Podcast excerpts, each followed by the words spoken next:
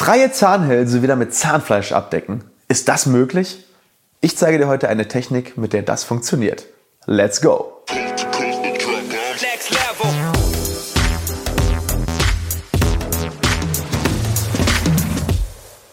Hallo liebe Community, mein Name ist Dr. Stefan Helker und ich heiße euch herzlich willkommen bei der Audioversion unseres erfolgreichen YouTube-Formates Implatalk.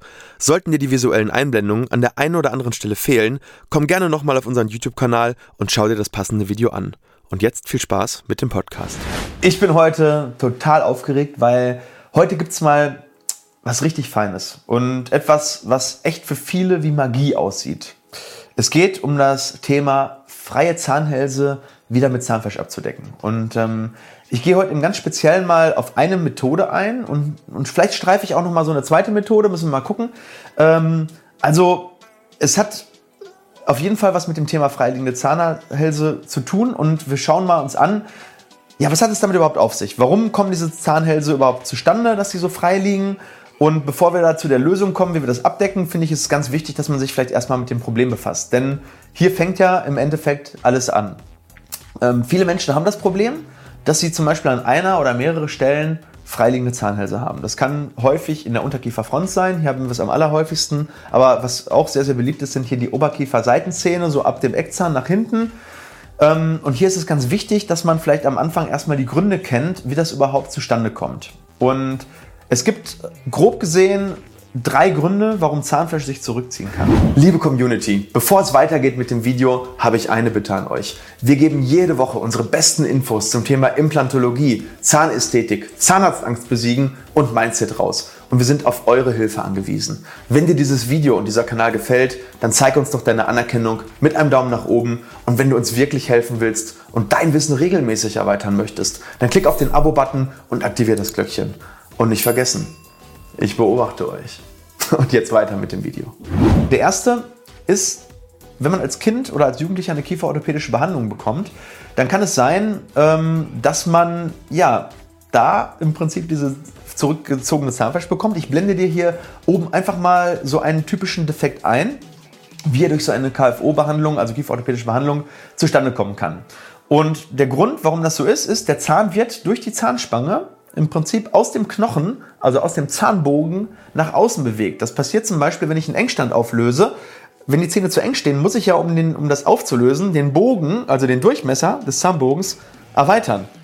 Und das Problem ist, häufig bewegt sich der Knochen aber nicht mit nach außen, sondern nur der Zahn. Und plötzlich haben wir folgendes Problem. Ähm, das Zahnfleisch geht zurück, ähm, weil in Kombination mit dem, mit dem starken Putzen natürlich auch, weil die knöcherne Unterlage schlichtweg fehlt. Das heißt, ähm, Zahnfleisch kann nur da wachsen, wo es eben auch durchblutet wird und die Durchblutung kommt eben auch aus dem Knochen. Und wenn ich den Zahn jetzt aus dem Zahnbogen nach außen bewege, ja, dann habe ich keine knöcherne Unterlage mehr und das Zahnfleisch wird sehr, sehr dünn. Und dann in Kombination mit einem starken Putzen, also mit, mit dem, was jetzt gleich als zweiter Grund kommt, habe ich dann plötzlich so einen wirklich häufig so einen isolierten oder mehrere isolierte ähm, vestibuläre, also außenliegende Defekte.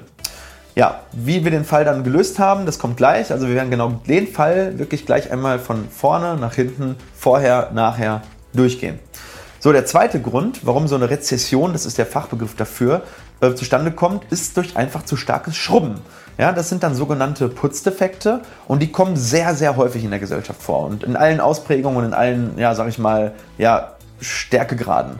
Und das kommt eigentlich dadurch, dass man zum Beispiel eine Zahnbürste benutzt, die erstens zu harte Borsten hat und die man zweitens dann eben auch noch zu stark aufdrückt. Also diese Kombination, ins, vielleicht noch in Kombination mit viel zu langem Putzen. Ich kenne einige Patienten, die sagen, ja, ich putze mir immer die Zähne vom Fernseher und dann macht man das so eine Viertelstunde, dann ist ja klar, dass dadurch dann eben das Zahnfleisch deutlich besser, äh, deutlich mehr belastet wird und dann irgendwann eben auch die Substanz zurückgeht. Und es ist auch eine genetische Veranlagung. Das bedeutet, ähm, es gibt Leute, die haben eben von Natur aus sehr dickes Zahnfleisch, sehr widerstandsfähiges Zahnfleisch. Man sagt dazu ein, ein dicker Phänotyp. Ähm, und es gibt Leute, die haben eben ein dünnes Zahnfleisch, ein dünner Phänotyp. Und wenn man hier ein dünnes Zahnfleisch eh schon hat und dann noch eine harte Bürste benutzt und dann noch zu viel schrubbt, dann ist es so, dann kommt genau das zustande, was ich dir hier einblende. Ein, ja, das ist schon ein relativ extremes Beispiel, klar, aber dann führt das nicht nur zum Verlust des Zahnfleisches, sondern auch zum Verlust der Zahnhartsubstanz und dann gibt es solche Keildefekte, sagt man dazu. Und äh, ja, das ist dann schon sehr, sehr unangenehm, weil häufig wird es dann auch überempfindlich und irgendwann, wenn man dann gar nichts macht, kann, diese, kann dieser Keildefekt so tief gehen, dass, dann, dass es bis zum Nerv geht und dann der Nerv frei liegt und dann äh, hat man ein richtiges Problem. Okay, auch dieses äh, haben wir mit einer speziellen OP-Technik gelöst, die gleich kommt. Das heißt, diese beiden Fälle werden wir jetzt gleich einmal von A nach Z einmal durchgehen, damit du siehst, was ist möglich. Aber vorher haben wir noch mal den dritten Grund. Und das ist halt leider der Grund, wo man dann auch wenig machen kann. Das ist, wenn das Zahnfleisch wirklich entzündet ist, im Prinzip durch Zahnstein oder grob gesagt durch Parodontose. Das heißt, wenn der Knochen wirklich mit zurückgeht. Das heißt, äh, ja, Parodontose, das, was man dann im Prinzip dann durch Zahnlockerungen sich äußert und ähm, durch die tiefe Zahnfleischtaschen. Hier geht nicht nur das Zahnfleisch, sondern auch der Knochen zurück. Und hier ist dann häufig auch die Regeneration schwierig oder vielleicht sogar ja, unmöglich, weil das Transplantat eben nicht einheilen kann, weil es keine Grundlage mehr hat. Und ja, jetzt schauen wir uns einfach mal an, was gibt es aber für Therapiemöglichkeiten für die ersten beiden Fälle. Ne? Ähm, also es gibt zwar noch weitere Techniken, ähm, die man benutzen kann, um Zahnfleisch zu decken, aber wir gehen jetzt wirklich mal ja, diese eine spezielle Technik durch, weil die im Durchschnitt eben auch einfach die besten Erfolge verspricht. Ja, die Regenerationsrate ist hier in diesem Fall wirklich manchmal sogar 100 Prozent, also wirklich richtig, richtig geil. Und man sagt dazu, Tunneltechnik. Diese Tunneltechnik ist wirklich eine, eine, eine, sehr, sehr tolle Technik, weil man da nicht groß aufschneiden muss.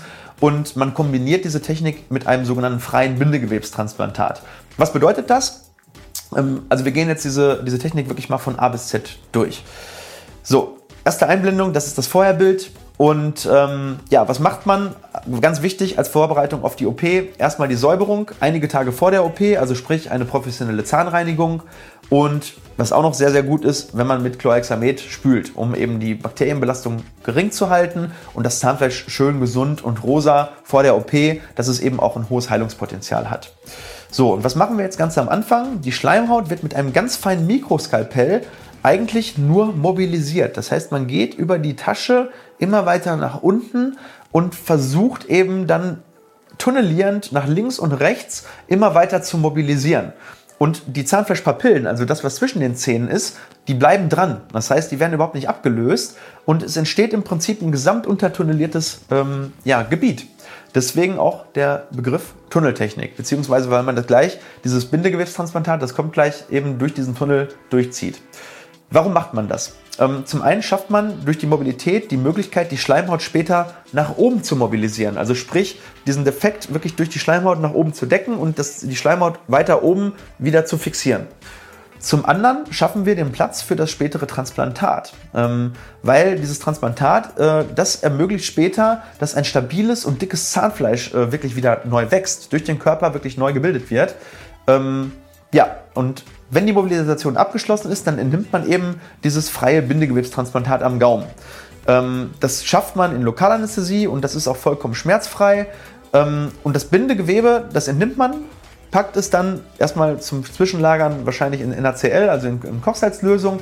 Ähm, ja, und dieses Bindegewebe wächst dann wirklich ein. Das heißt, es ist wirklich wertvoll, weil es kann sich in alle anderen Gewebe differenzieren. Da sind Stammzellen drin, und selbst die Umgebungsfarbe, ihr seht ja, wie das Bindegewebe ist, das ist so gelblich, ähm, das übernimmt später nach einer Umbauphase komplett die Farbe der Umgebung. Es nimmt quasi die genetische Information aus der Umgebung auf und, und, und das werdet ihr gleich am Ende sehen. Es ist wirklich Wahnsinn. Deswegen sage ich, das ist ein bisschen wie Magie. Es, es nimmt wirklich komplett die Farbe an und man kann es später nicht mehr erkennen. Ähm, man kriegt da richtig geile, tolle ästhetische ähm, ähm Ergebnisse hin. Und ähm, ja, wie macht man das jetzt? Man nimmt dieses Bindegewebe und man leimt das quasi an und äh, über, diesen, über die Naht zieht man das quasi in den Tunnel rein. Jetzt bei dem Einzelzahn sieht das noch nicht so, ähm, sage ich mal, so beeindruckend aus. Wir werden gleich nochmal einen zweiten Fall zeigen, wo wir das wirklich durch mehrere Papillen durchziehen. Und man fixiert das im Prinzip an beiden Endstellen jetzt, so sage ich mal, zieht das lang, sodass das wirklich fest auf dem, ja, auf dem, auf dem Zahnfleisch bzw. eigentlich auf dem Knochen fixiert wird. Ne, das wird dann mit Nähten gemacht, weil hier gibt es einen Faktor, der extrem entscheidend ist für die Heilung und das ist einfach Ruhe. Ruhe ist ganz, ganz wichtig für jedes Transplantat. Jeder Knochenbruch wird geschient. Ruhe ist immer wichtig für Heilung. Ähm, ja, und am Ende, wenn man das im Transplantat eben unten drunter fix äh, fixiert hat, mobilisiert man das Zahnfleisch nach oben, zieht es quasi hoch und deckt das Bindegewebe darüber ab. Und das erreicht man dann mit sogenannten Aufhängungsnähten, wie du ähm, hier ähm, auf der äh, rechten Seite siehst. Und jetzt gucken wir uns mal die Ergebnisse an. Also das Ergebnis direkt nach der OP, seht ihr, ähm, der Defekt ist erstmal primär gedeckt. Und ähm, jetzt gucken wir uns mal die einzelnen Steps an. So sieht das Ganze nach einer Woche aus, dann das Ergebnis nach zwei Wochen und jetzt kommt eigentlich schon mehr oder weniger das Endergebnis nach drei Monaten. Und ja, während ich weiterrede, würde ich sagen, zeige ich dir nochmal den anderen Fall, weil sowas funktioniert nicht nur mit einer, ähm, ja, mit einer isolierten ähm, Rezession, sondern es funktioniert wirklich mit drei, vier nebeneinander, ohne Probleme.